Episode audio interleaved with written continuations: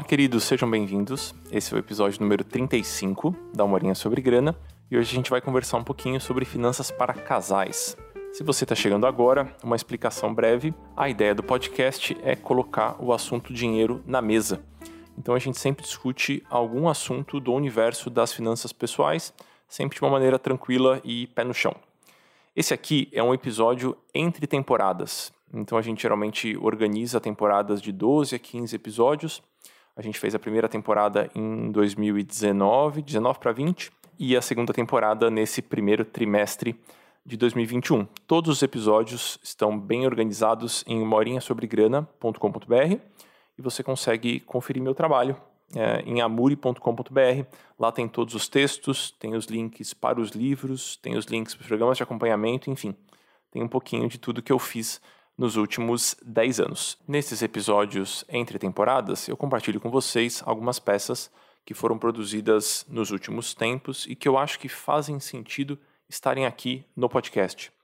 Então hoje eu compartilho com vocês o áudio de uma live que eu ofereci no Instagram, onde a gente explorou uma série de questões que geralmente estão presentes aí nessa discussão das finanças para casais. Se esse assunto te interessa, eu recomendo que você dê uma olhadinha nesse episódio, fica aqui com a gente e depois escute a Uma Horinha sobre Grana, episódio número 18, que eu gravei junto com a Gabi, minha companheira, e a gente contou um pouquinho como é que a gente organiza as contas aqui em casa. É um dos episódios mais escutados das duas primeiras temporadas. Então, se a gente pega os últimos trinta e tantos episódios, esse é um dos que o pessoal mais gostou. Então, grandes chances de você gostar também. Sem mais delongas, aproveitem por aí. Por que, que esse assunto finanças para casais ele ganha tanta relevância? Bom, primeiro, porque nós somos. a Xaxa falou: Meu Deus, eu precisava desse assunto. Que bom, fico feliz. Esse assunto ele ganha tanta relevância porque nós somos seres sociais, porque a gente constrói a nossa personalidade financeira quando a gente é mais novinho, quando a gente está na adolescência, quando a gente está no início da vida adulta. E a gente vai forjando o que a gente acredita que é uma relação ok com o dinheiro, com base nos exemplos que a gente tem, é, com base no que a gente aprendeu com os nossos pais, o que a gente aprendeu na escola, o que a gente aprendeu com os colegas, e a gente está lá, tentando ter uma vida financeira mais ou menos saudável, uma relação mais ou menos ok com o dinheiro. Então tem aqui esse cidadão ou cidadã. E aí, de repente, este carinha aqui começa a se rolar, relacionar com este outro ser aqui. E agora são dois seres muito diferentes, que cresceram em lugares diferentes, que aprenderam a lidar com dinheiro de maneiras completamente diferentes. Eles participaram de dinâmicas muito diferentes. Eles vieram de lugares completamente diferentes. Mas ele de repente, ele, eles de repente estão vivendo debaixo do mesmo teto. E eles estão dormindo junto, e eles estão almoçando junto, e eles estão jantando junto. Talvez eles tenham filhos, talvez eles adotem filhos, eles vão querer viajar, eles estão tendo uma vida juntos e vai ser inevitável que em algum ponto a vida financeira desses dois se toque. Pode ser que ela vire um negócio assim, muito, muito, muito, muito embrenhado uma na outra. Pode ser que eles vão meio que caminhando mais ou menos pertinho. Mas o fato é que vai existir algum tipo de interação. E aí, quando surge esse tipo de interação, começam a surgir os conflitos. Quando os conflitos começam a surgir, a gente vai tentando encontrar soluções para esses conflitos e a gente vai tentar construir uma vida financeira a dois. Mas eu, na melhor das intenções, acredito que o melhor é fazer XYZ. Meu companheiro ou companheira acredita que é melhor fazer A, B e C. E aí, de repente, a gente não sabe o que a gente faz. Porque algumas coisas que eu acho que são super ok, para aquela outra pessoa ferem profundamente. Então, ele é um assunto que rende consultoria financeira, tem vários alunos que entram, nos, vários alunos que entraram nos programas de acompanhamento, nos dois programas de acompanhamento, no Dinheiro Sem Medo e no Finanças para Autônomos, porque sentem que essa questão é uma questão mal resolvida. É uma questão que eles não sabem lidar no nível subjetivo e também no nível prático, super logístico. Conta conjunto ou sem conta conjunto? Como é que eu faço isso aqui?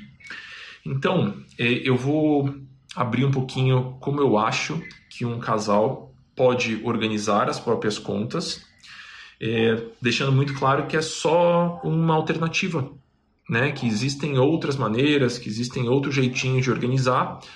É, essa maneira que eu, tô, que eu vou sugerir aqui, eu sei que ela funciona na maior parte dos casos. Vão ter cenários em que ela não é muito boa? Vão ter cenários em que ela não é muito boa, mas na maior parte das vezes ela funciona sem grandes adaptações. E ela vai, ela vai ser simples de um jeito que as pessoas não vão precisar discutir sobre dinheiro todas as horas, que é um negócio muito cansativo. Beleza? Como é que eu acho que é o jeito que funciona melhor para a maior parte do casal, dos casais, não para todos. Eu acho que a nossa vida financeira, ela tem que refletir o que é uma relação saudável. E numa relação saudável, eu entendo que a gente tem um espaço que é dos dois e a gente mantém, de certa forma, os nossos espaços individuais. Eu acho que aquele romantismo de ah, agora nós somos um só. Eu acho que não funciona nem na esfera financeira, nem na esfera sentimental. Mas eu vou falar da esfera, da esfera financeira, que é o que eu entendo um pouquinho. Então, eu acho que não funciona. Então, a ideia aqui é que a gente tenha um espaço conjunto e que a gente mantenha os espaços individuais. Como é que isso se desdobra na prática? A gente vai ter uh, uma conta conjunta, e essa conta conjunta, a gente vai acordar quais contas vão sair dessa conta conjunta, quais despesas vão sair dessa conta conjunta, e a gente vai ter cada um a sua conta. Eu vou falar casos de exceção, se um não trabalha, fiquem tranquilos com isso. Na prática, esse casal vai acordar quais despesas saem da conta conjunta e também quanto cada um coloca nessa conta todos os meses para alimentar essa conta. Existem casais que fazem algo assim: bom, a gente vai dividir o aluguel, a conta de luz, a conta de água, a internet uh, e os restaurantes que a gente vai, a gente vai dividir isso. A soma dessas despesas chega em 4 mil reais e aí a gente vai colocar 2 mil reais cada um. Ah, mas um ganha mais que o outro. Não, para a gente está tudo bem, a gente vai colocar 2 mil reais cada um. É uma alternativa. Existem casais que pensam assim: bom, já que ele ou ela ganha mais do que o dobro do que eu ganho, então talvez faça sentido ela colocar mais ou ele colocar mais. O arranjo, é, contanto que os dois estejam confortáveis, está tudo bem. A ideia é que todo mês a gente vai alimentar essa conta conjunta e aí as despesas que o casal acordou em dividir vão sair dessa conta conjunta e cada um mantém a sua individualidade, cada um consegue manter direitinho as despesas para talvez não precisar dar satisfação para o outro, para tudo. Às vezes, que comprar um presente para o outro, tem que avisar que você vai fazer um débito na conta conjunta, né? Então, eu acho que dessa forma a gente preserva uma, uma certa individualidade e também a gente a gente cria um espaço que é dos dois. Então, me, me parece saudável e eu sei que funciona na maior parte dos cenários. Começa a ficar mais difícil quando um ganha muito mais do que o outro ou quando só um dos dois trabalha fora de casa. Então, nesse caso, a gente tem que fazer alguns ajustes, mas mesmo assim, essa estrutura com conta conjunta e cada um com uma individual funciona bem também. Eu acho que ela é mais saudável do que só ter uma conta conjunta e decretar que é tudo dos dois. Isso no longo prazo, pessoal, tende a dar muito, muito problema. Então eu acho que vale dar um passinho para trás, conversar com seu parceiro ou parceira sobre como ele enxerga essa história. Às vezes a gente fala, ah, mas vai dar trabalho ter uma conta extra, a gente vai ter que pagar taxa por, causa dessa, por conta dessa conta extra. Eu entendo tudo isso, pessoal, mas eu tendo a achar que mesmo que você tenha que pagar um tiquinho para ter essa conta conjunta, ter essa clareza logística é, facilita muitíssimo a vida. Joia? Deixa eu ver os comentários de vocês aqui. O Gabriel está perguntando se vai ficar disponível. Vai ficar disponível. É, eu vou postar no meu perfil depois. A Xuxu falou que bom que está falando disso. Joel Zusa, fala professor, tá aí também. É, então, essa separação funciona bem, essa logística funciona bem. Existem outras que podem funcionar bem também. Eu conheço bastante, vários casais que falam assim: não, o primeiro que pegar a conta paga. Porque a gente é muito, tem muito bom senso. A gente é uma harmonia, é uma sintonia que você tem que ver, Amori.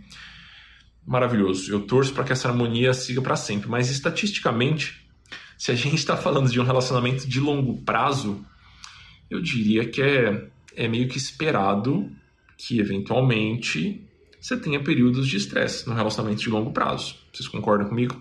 Imagino que sim. Quem está no relacionamento de longo prazo concorda comigo? Sim.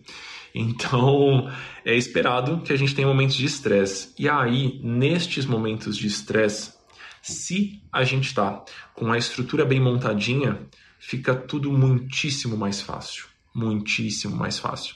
A, a turma falando é cilada, Bino. Sim, é cilada, Bino. Uh, deixa eu ver mais comentários aqui. Hoje em dia, os bancos tipo Inter e Nubank não têm taxas, então eu sei, mas tem um probleminha aí. Esses bancos digitais, pelo menos até agora, eles não oferecem a opção de conta conjunta. Então, dá para usar uma conta separadinha para ser a conta conjunta, entre aspas? Dá, mas não é muito fácil. Eu vejo vários alunos do Dinheiro Sem Medo, especialmente, que eles falam assim para mim: ah, a gente tem uma conta com, tem uma conta que não é conjunta, mas a gente trata como se fosse conjunta no Nubank, ou no Banco Inter, ou no C6, qualquer banco digital, né? E aí eu pergunto, mas é só você que faz as, as compras na sua casa, ou é você e seu companheiro ou companheira? E aí a pessoa fala, não, a gente divide, tem dia que ela vai no mercado, tem dia que eu vou na feira, e aí a gente vai. E aí como é que vocês fazem com cartão? Aí eles falam, é, Muri, às vezes dá um pouco de trabalho mesmo, porque eu queria fazer a compra na farmácia, mas o cartão tá com o meu companheiro, aí eu vou ter que pagar na minha conta e depois fazer uma transferência na minha conta. Começa a ficar uma logística meio difícil. Então, por enquanto, ainda não temos essa maravilhosa funcionalidade de conta conjunta nos bancos digitais, pelo menos não que eu saiba. Se alguém souber algum banco digital que oferece conta conjunta, coloca aqui no chat para a gente ir conversando. A Marcela, ela Marcela, perguntou aqui: é melhor ter a conta do que combinar quem paga qual conta? Eu acho que sim, Marcelo. Porque nós somos seres que gostamos de simbologias. Então, de certa forma, é muito saudável os dois terem clareza que existe um espaço que é dos dois, não é meu, não é dele ou dela, é nosso. Então, a gente vai ter que se organizar para gerenciar esse espaço. Então, costuma funcionar muito melhor, em especial em épocas de bagunça, de crise, de briga, coisas que acontecem durante um relacionamento.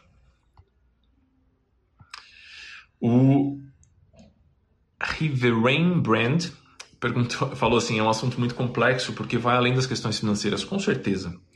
Eu me atrevo a dizer que as questões financeiras, de forma geral, nunca são só questões financeiras, né? A gente quando está falando de dinheiro, está falando de muitas coisas. Está falando dos nossos sonhos, dos nossos medos, dos nossos anseios, enfim. Então é sempre mais complexo do, uma, do que uma questão de números. É que olhar para os números às vezes é bom, porque aí a gente não se engana muito. Os números não argumentam muitas coisas assim. Então se tem lá menos 100, é menos 100. Mas se é uma narrativa e uma explicação e blá blá blá, aí a gente acaba conseguindo se enganar um pouquinho. E os números eles acabam trazendo a gente pro chão, sabe? Isso é bem bom às vezes. A Valéria perguntou assim: quando os dois querem investir em coisas diferentes? Veja, eu estou sugerindo essa estrutura para a logística bancária do dia a dia, né? Para as contas que a gente vai ter que pagar. E a gente vai ter que acordar direitinho quais são as despesas que vão sair dessa conta conjunta. E aí, se você por um acaso quiser investir em alguma coisa, quiser comprar alguma coisa que seu marido ou sua, sua companheira não topam dividir, aí ou você vai ter que convencê-lo de algum jeito, ou convencê-la de algum jeito, ou vai ter que sair da sua parte individual. É, então, eu estou sugerindo uma logística que não vai te isentar de conversar com seu companheiro sobre as prioridades de vocês. E, pela minha experiência, uh, quando a gente tem esse espaço conjunto, é meio que natural que a gente converse mais sobre isso porque esse espaço vai estar sendo movimentado, né? Talvez sobre um pouquinho naquele mês. E aí você vai ter que decidir se você vai passar um final de semana na praia, saudades, ou se você vai, é, sei lá, comprar uma cadeira ou comprar uma panela. Então a gente acaba criando esses espaços de conversa sem ser um contexto de briga, porque muitas vezes a gente só conversa quando está quebrando pau, né? Sobre dinheiro. Deixa eu ver mais perguntinhas de vocês aqui. A Jade perguntou aqui, ó. Em casa temos uma conta conjunta e contas individuais e nos dividimos na proporção. Mas como uma ganha mais do que a outra, ficamos incomodadas pela diferença que ainda assim era grande nos dinheiros. Super, super entendo, Jade. Eu não acho que isso é que é a solução universal e que agora não tem mais problema, mas eu acho que é, é, é a logística que dá menos trabalho, que dá menos problema.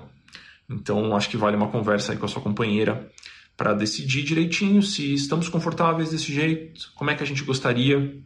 Se a decisão fosse sua, só sua, se a sua companheira só fosse concordar, como é que você faria? E se você fizesse essa pergunta para ela, como é que ela preferiria? Às vezes vale fazer, fazer esse tipo de paralelo. Eu gravei na semana passada e foi pro ar, hoje é sexta, ontem de manhãzinha, um episódio com a Carol Nalon, um episódio da uma horinha sobre grana. E o tema foi dinheiro nas relações. E ela contou uma história muito, muito boa, muito, muito interessante, sobre um casal que dizia que brigava por dinheiro há 17 anos. Então depois vocês deem o play lá, deem uma olhadinha que eu acho que vocês vão gostar. A Flávia aí, esse lance do cartão é treta, é treta mesmo. Ó, o Fábio aqui, quando está tudo bem, é meu bem pra cá. Nunca tinha ouvido essa. Quando está tudo bem, é meu bem pra cá. Quando fica ruim, é meus bens pra cá. Pois é, bicho. A Jade complementou aqui sobre as dinâmicas de poder. Eu estive pesquisando um pouquinho sobre isso. Acabou que eu não compartilhei com vocês ainda, mas vou compartilhar. Eu fiz uma participação num episódio do CNN Tonight sobre economia do cuidado então vou compartilhar nos meus stories, depois vocês deem uma olhadinha por lá, vou ver se eu posto também no perfil, porque é uma questão muito mais delicada do que do que parece. A gente pode resolver a logística, mas como é que a gente faz quando uma das partes opta, seja lá o motivo, por ficar em casa, né, para cuidar de filho ou qualquer coisa do tipo?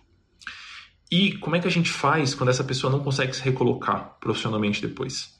Ou se por conta desses dois anos que ela ficou parada, ele ou ela, a pessoa ficou parada, né? três anos, quatro anos, ela não consegue mais se recolocar e a gente cria uma disparidade salarial entre os dois. E aí, como é que a gente resolve? Então eu comentei um pouquinho sobre isso e eu queria recomendar para vocês também o perfil do Think Olga.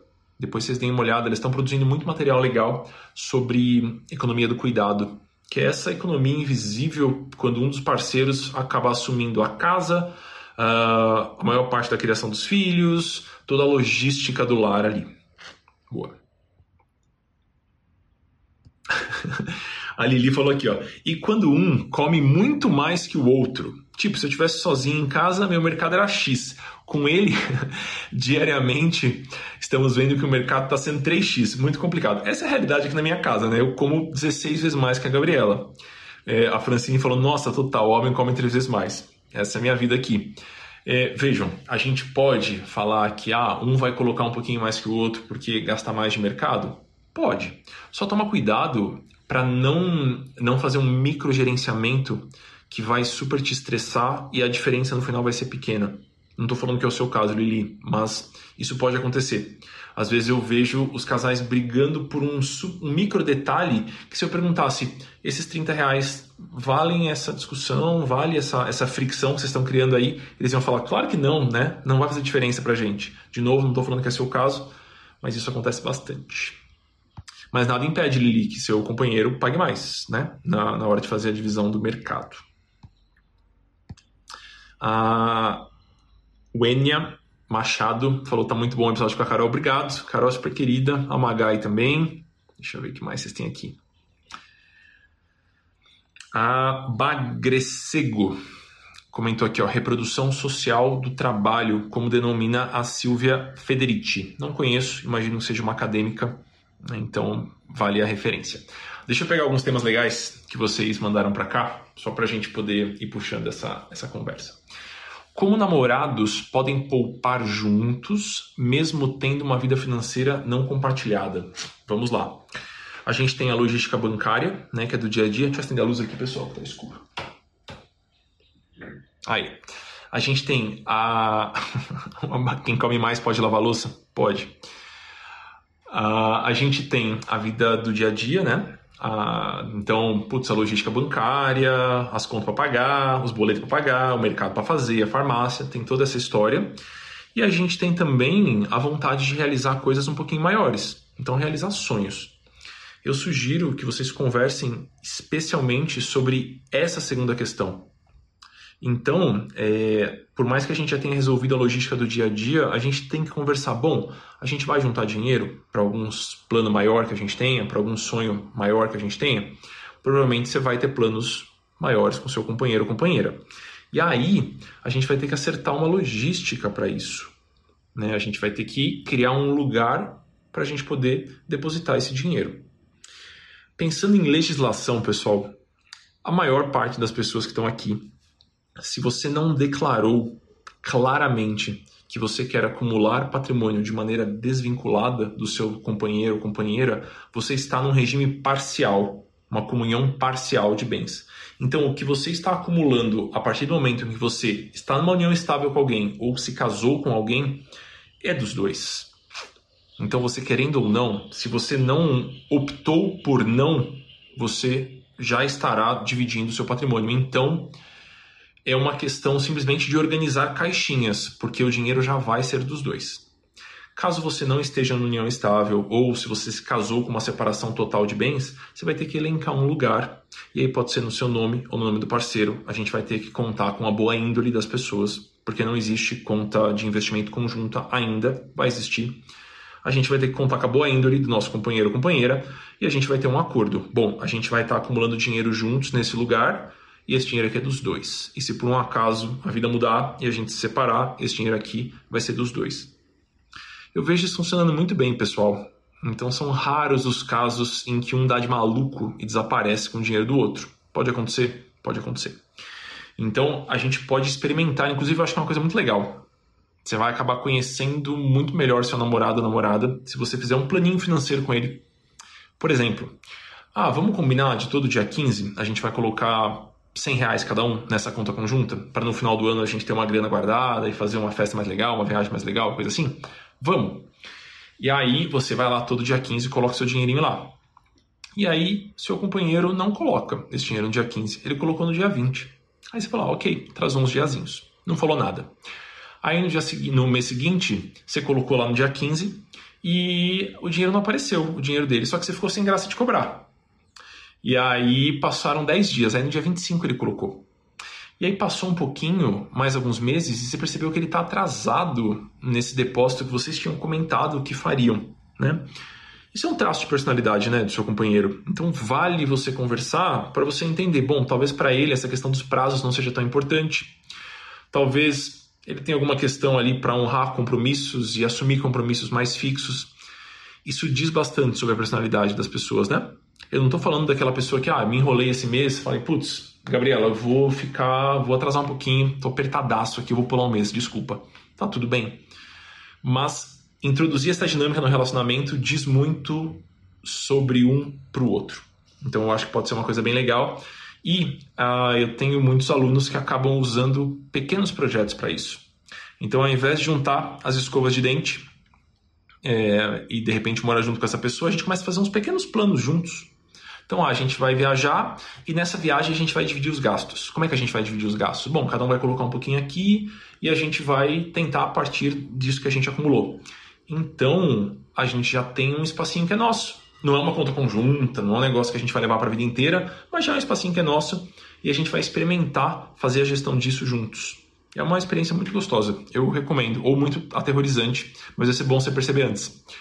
É, a, ah, Debs aí. Aconteceu aqui com a gente na época de namorados e juntamos até o, o, casamento. Foi um dos planejamentos mais gostosos de fazer. Quando funciona bem é tudo uma delícia. Às vezes não funciona. A Valéria perguntou aqui: ó, o que você percebe na prática que funciona melhor quanto à gestão financeira do casal? Eu expliquei a parte muito prática no comecinho dessa live, então eu expliquei como é que a conta conjunta pode funcionar e tudo mais. Dá uma olhadinha depois no replay da live. É, e eu queria levantar um ponto subjetivo dessa história. Muitas vezes a gente acha que o fulaninho tem que. Se o fulaninho e o ciclano estão no relacionamento, tem os dois aqui. Esse aqui é super bom com dinheiro. Ele é super prático, ele entende de investimento, ele é bom com planilhas tal. E esse aqui não gosta muito dessa história. A gente tende a achar que a inteligência desse aqui vai ter que ser transmutada para esse aqui, de repente esse cara aqui vai ter que ser muito bom de dinheiro também na minha experiência, isso é uma pataquada que não funciona. Então, as nossas individualidades financeiras, por mais que a gente possa aprender com o outro, de certa forma elas vão se manter. Se a gente tem uma predisposição maior a lidar com isso, é provável que a gente mantenha. E forçar que as coisas funcionem da maneira que um ou que outro pensa que é o certo, não é algo muito interessante. Por isso que eu acho que é tão legal ter o espaço conjunto, onde a gente vai definir algumas regrinhas ou uma uma espécie de, de modus operandi e a gente vai ter os nossos nossas contas individuais. Se a gente é gastão e meio perdido, a gente vai ser meio perdido sozinho aqui. Se a gente é super controladinho, não gosta de gastar nada e quer anotar, comprei uma bala, comprei uma bala, a gente vai poder dar vazão para esse nosso traço de personalidade no nosso espaço individual. Criar um espação junto e querer que tudo funcione muito bem nesse espação junto não funciona muito bem. Mas eu acho super bonito de ver quando um acaba aprendendo com o outro sobre, sobre esse assunto. Assim. Pra vocês terem noção, aqui em casa, Casa de Ferreira Espeto de Pau, a gente tem conta conjunta e eu tenho muita, muita, muita, muita preguiça de fazer a gestão das contas aqui da casa, porque eu faço gestão de contas o dia inteiro para trocentas pessoas. Então aqui em casa, por exemplo, quem gerencia as contas de casa é a Gabi. Então não é necessariamente que a pessoa mais habilidosa provavelmente sou eu. Eu provavelmente sei mais disso do que ela. É minha minha profissão. Mas a gente precisa do básico. E ela, assim, passa o carro duas vezes, vai e volta e se vira super bem. Então a gente acaba meio que dividindo da maneira mais confortável né, a logística financeira. A professora Ana Clara falou aqui: gostei da ideia dos pequenos planos antes de casar. Ótima maneira de criar mais intimidade e conhecer outra pessoa. Super, super. A Débora falou muito didático, obrigado, fico feliz. Deixa eu pegar mais temas aqui. Hum, hum, hum.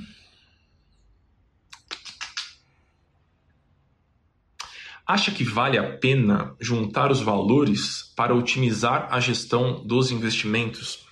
Vou te contar uma coisa.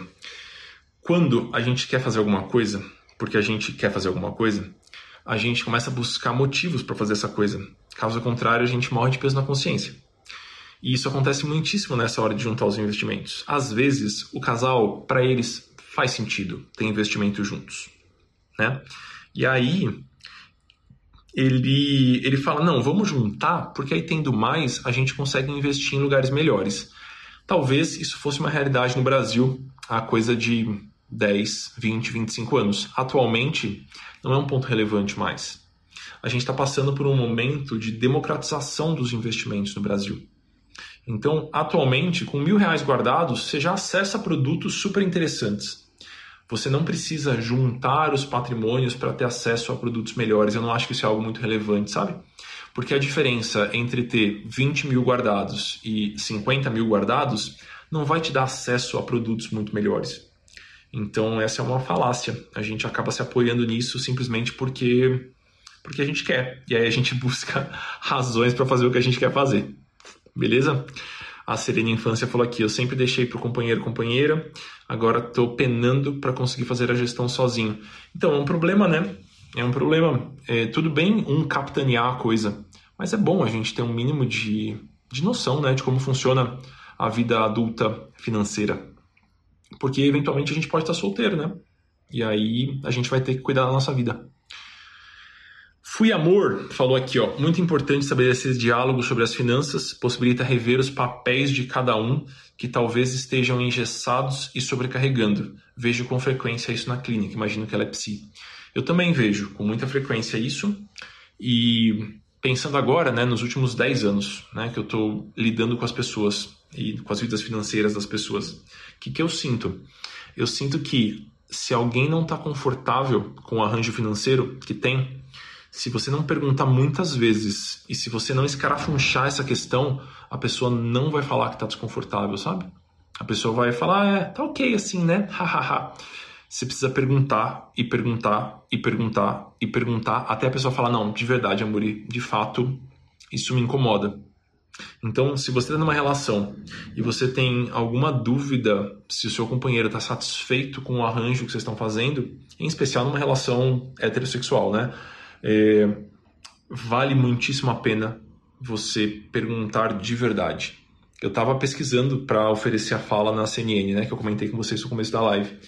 E os números são completamente assustadores. E o que a gente vê é que as mulheres que estruturalmente ganham menos têm vergonha porque a vida financeira está saudável. Ela está descontente do jeito que estão as coisas, porque se eventualmente ela se separar, ela vai estar tá muito na roça mas ela não fala porque tá tudo tão bem, não quero criar briga. Então vale a pena a gente prestar bastante atenção nisso também. Deixa eu pegar aqui, ó.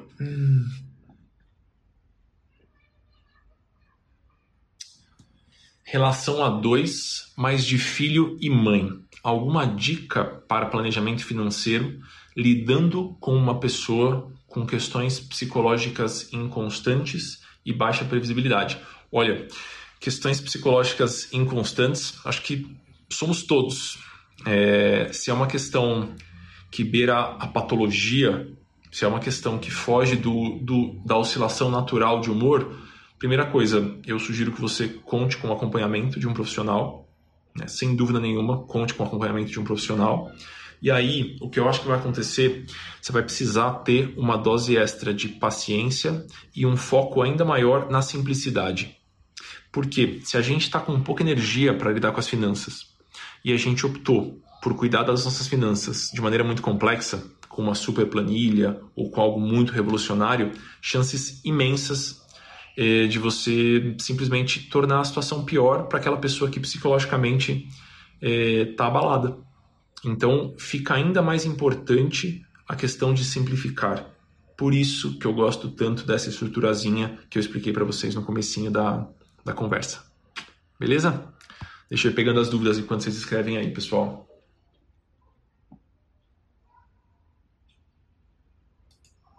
Olha essa questão, vocês se preparem aí. Como lidar com o receio dele pedir metade do que eu tenho no fim do relacionamento sem ter que casar no papel? Vamos entender uma coisa: se isso é uma grande questão para você, e se você sente que não consegue colocar isso às claras com ele, temos um problema, certo? Um problema maior do que a questão financeira. Então, acho que vale reavaliar, porque estar junto com uma pessoa que você não confia é um negócio não é muito agradável. E eu queria entender o porquê da aversão ao casamento. Porque se você casar e declarar a separação total de bens, é completamente mais flexível do que você não casar, ter uma união estável que compulsoriamente implica, olha que complicado, compulsoriamente implica na comunhão parcial. Então, se você não declarar com um pacto antinupcial que você quer manter tudo separado, você vai entrar na comunhão parcial. Então, você deveria, você deveria ter medo de não casar e não ter medo de casar eu acho que você deveria colocar esse assunto na mesa, porque vai facilitar a sua vida e vai te poupar dor de cabeça no futuro, mesmo que seja um assunto meio dolorido, sabe? De, é, de colocar na mesa agora, vai te poupar muita dor de cabeça lá na frente. Beleza? Vou pegar mais perguntas aqui. São só questões muito difíceis, pessoal. As fáceis, já, todas eu já respondi. É, o cônjuge não pensa na aposentadoria dele da mesma forma que eu penso na minha. Mas nós vamos envelhecer juntos. O que fazer? Meu Deus do céu. Bom, se você decretou que você pretende envelhecer com este companheiro ou companheira, eu, no seu lugar, teria uma conversa absurdamente franca com esse colega, porque vocês vão dividir casa, provavelmente, vão dividir contas. E aí, ponto número um: ou você vai ajudá-lo a olhar mais para essa questão, ou você vai tomar as medidas por ele. Parece meio drástico, mas eu vejo funcionando tantas vezes, pessoal.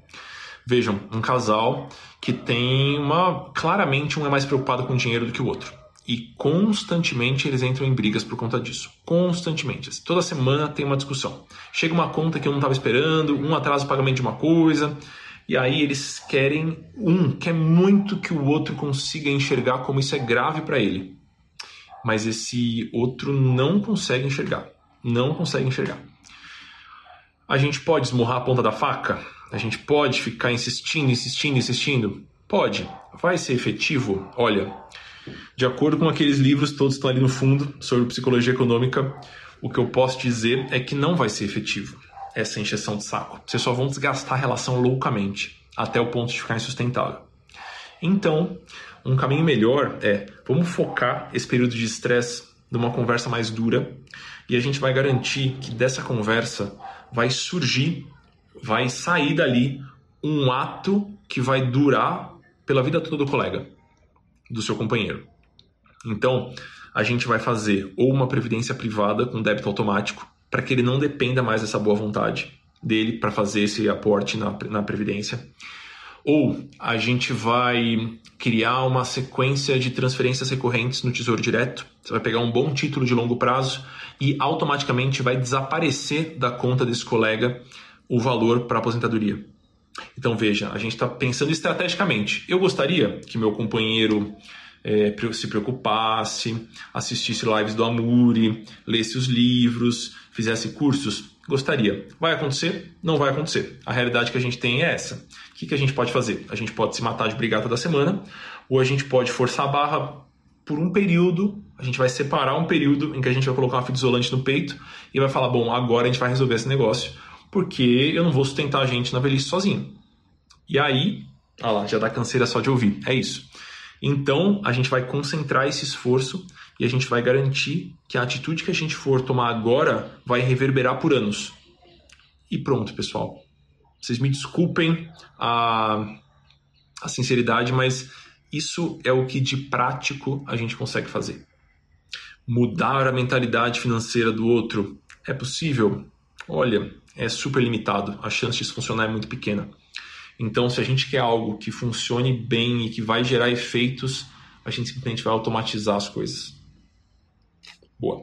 Deixa eu pegar as perguntinhas de vocês aqui, ó. Hum, a Cris falou, a Cris Carvalho Fotografia falou: sou autônomo e meu companheiro é funcionário público. Desde o início da pandemia estou praticamente sem trabalhar. Me sinto péssima e fico mês a mês ansiosa em conseguir contribuir, contribuir mais, mas só consigo pagar os meus gastos fixos e não contribuir para as despesas da família. Tenho uma filha de outra relação. Super complicada a situação, né? Cris, eu não sei a, a solução prática para isso, mas o que eu posso dizer é que compartilhar isso de maneira pacífica com seu companheiro provavelmente vai ajudar. É uma situação super atípica, né, que a gente está vivendo. Se, assim, se tem alguma situação que é atípica na história moderna da humanidade é essa. Então eu faço votos que ele tenha um olhar compreensivo para essa questão. Estou escutando tanto isso nos últimos tempos, assim, de ah, eu sou autônomo, não consigo trabalhar, mas meu companheiro está tendo que bancar a vida aqui porque a gente precisa comer e a gente não quer separar. Então, tomara que vocês consigam olhar para essa situação com. Primeiro, lembrem que é temporário, e segundo, tentem olhar com carinho para essa história. A Francine, Francine estava comentando nos posts, eu vi bastante nos últimos tempos. Na hora de pensar na aposentadoria, vale lembrar que as mulheres têm expectativa de vida maior que a dos homens, às vezes chega a 10 anos. Super. Sim, sim, sim, sim. Então, é, não, não me recordo desse dado dos 10 anos, mas eu sei que é um pouquinho, são um pouquinho mais longevos assim, e a gente tem que levar isso em consideração na hora de fazer os nossos planos. A Rafa mandou um chamego aqui para Cris, e ela falou uma coisa muito bonita, muito importante também. Te dizer que aprender a receber a generosidade do companheiro pode ser algo muito, muito legal. A Carol Nalon falou isso no episódio 31 do podcast. Ah, eu lembro dessa história que ela, ela contou da namorada dela, que já era um pouco mais velha. Ela era super novinha, tinha 20 anos e a namorada tinha 40. E com 40 anos, não sei, eu, eu nunca gostei, mas com 40 anos eu vou gostar menos ainda de dormir num camping. Eu sou gigantesco, eu pareço o tropeço da família Adams.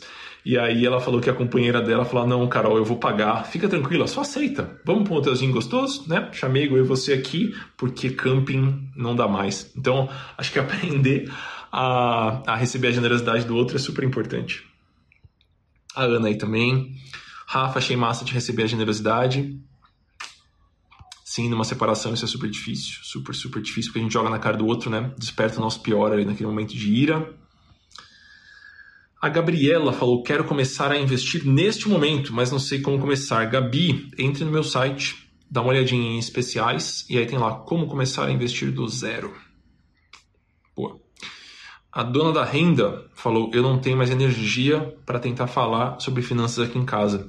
Então, às vezes o que falta, é, eu não sei o nome da pessoa que está por trás, mas às vezes o que falta é gastar essa energia de maneira um pouquinho mais estratégica menos, menos tentando mudar o outro e mais tentando simplesmente resolver a situação, pessoal. Às vezes é o que a gente tem que fazer.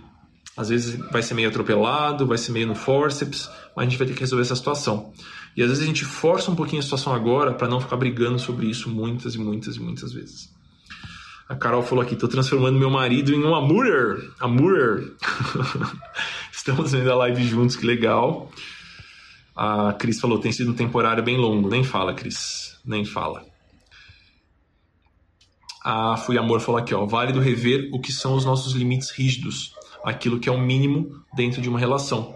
Ver se ficar não causa mais dor do que sair. Super, super. Acho que tem que ser uma preocupação de todas as relações, né? A gente tá sendo feliz aqui, é o melhor a fazer, a gente segue melhor junto do que separado. Então acho que é uma super questão. Deixa eu pegar as perguntas aqui, que tem bastante coisa aqui ainda.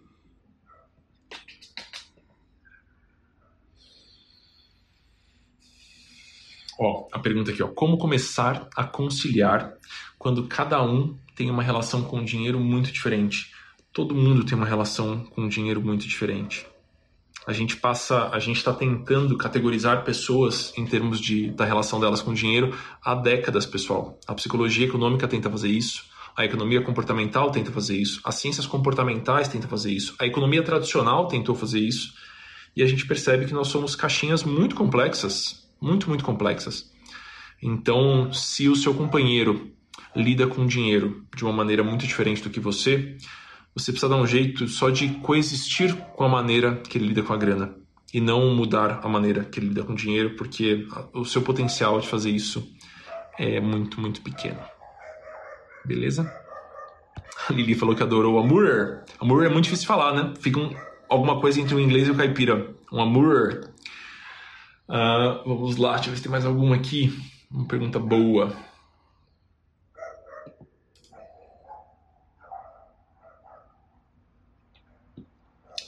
Ó, a, a pergunta é: é melhor ter uma conta conjunta e considerar que o dinheiro é nosso ou cada um com a sua? Então, vou bater na tecla de novo daquela estrutura que eu, que eu expliquei para vocês no comecinho da live. Quem perdeu, depois assista ao replay. Eu acho que faz sentido ter três contas: uma conjunta, e uma para cada um, para que tudo possa continuar existindo, o espaço conjunto e o espaço individual também. Deixa eu ver o que mais vocês falaram aqui. Só palhaçada, né? Vocês estão falando só palhaçada aqui, entendi. Dúvidas, pessoal? A Gabi falou, a Gabi é psi, então vocês escutem a psi aí. Mudar o outro é uma tarefa que não dá muito certo. É, pela minha experiência, não muito assim. Deixa eu ver se tem mais alguma pergunta aqui. Então, a pergunta mais difícil da noite aqui: Como fazer quando só você trabalha? É, como separar o que é de cada um? A gente tem que entender se é uma situação temporária ou se é uma situação perene. E aí, nesse cenário, é completamente imprescindível que você dê um break na situação e discuta muito claramente que rumo que a gente vai dar. Um só um está trabalhando por algum motivo específico, é, o outro deixou de trabalhar porque achou que não era para trabalhar mais, porque não estava ganhando o suficiente, era melhor cuidar de casa, cuidar de filho. A gente tem que discutir isso, é, porque senão a gente não quebra esse padrão maluco que a gente vive, que é, bom, mulher pariu, a criança está lá, talvez essa mulher não estivesse ganhando muito bem no mercado de trabalho, porque o mercado de trabalho é escroto nesse sentido, e aí passa a fazer sentido ela ficar em casa mas aonde, para onde vai todo o ônus que essa mulher vai sofrer por ter ficado em casa, por estar tá se predispondo a abrir mão de uma vida social, a ganhar menos quando voltar, a ter uma série de benesses que o trabalho traz sendo tolhida. É, como é que a gente vai compensar isso depois? Então, para mim, é uma super questão em aberto. Mas deem uma olhadinha na pesquisa, pessoal, que eu comentei no começo aqui do Think Olga. E eu fiquei super de cara e achei super interessante alternativas. Né? Então, se só você trabalha, mas você tem um companheiro e você quer implementar essa estrutura aqui, tá tudo bem, dá para implementar do mesmo jeito. Você vai ter o espaço de conta conjunta que você vai alimentar e, de preferência, você vai passar uma parte do dinheiro para o seu companheiro ou companheira, para que ele tenha também a individualidade dele. Né? Olha a Marcela aí. Acabou de entrar, tá achando incrível, legal, fico feliz, pessoal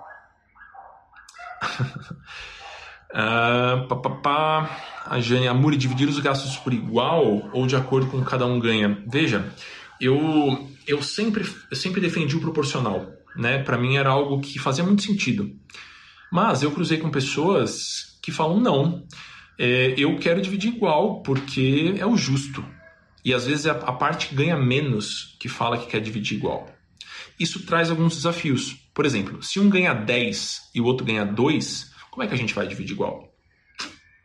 Ou, menos drástico ainda, se um ganha 8 e o outro ganha 4, dá para dividir igual? Dá, mas vai sobrar dinheiro porque ganha 8 investir e não vai sobrar dinheiro porque ganha 4 investir. Então a gente vai ter que fazer alguns arranjos e algumas concessões nessa história. Mas eu acho que bater na pedra que tem que ser igual é ruim. Eu gosto dessa flexibilidade de poder discutir um pouquinho sobre como. Até vai ser uma discussão interessante, porque você vai ter que discutir padrão de vida, né? Um ganha muito, outro ganha pouco. Vai ser o padrão de vida de quem aqui? Baseado no salário de quem? Então acho que pode ser uma questão bem boa. Amigos, espero que vocês tenham gostado. Não deixe de dar uma olhadinha em umorinhasobregrana.com.br ou no Spotify ou qualquer agregador de podcasts que você prefira nos outros episódios. E escute o episódio número 18. Se você gostou desse assunto, escute o episódio número 18 que eu acho que você vai gostar também, tá bom? Fiquem bem por aí, um abraço grande e seguimos.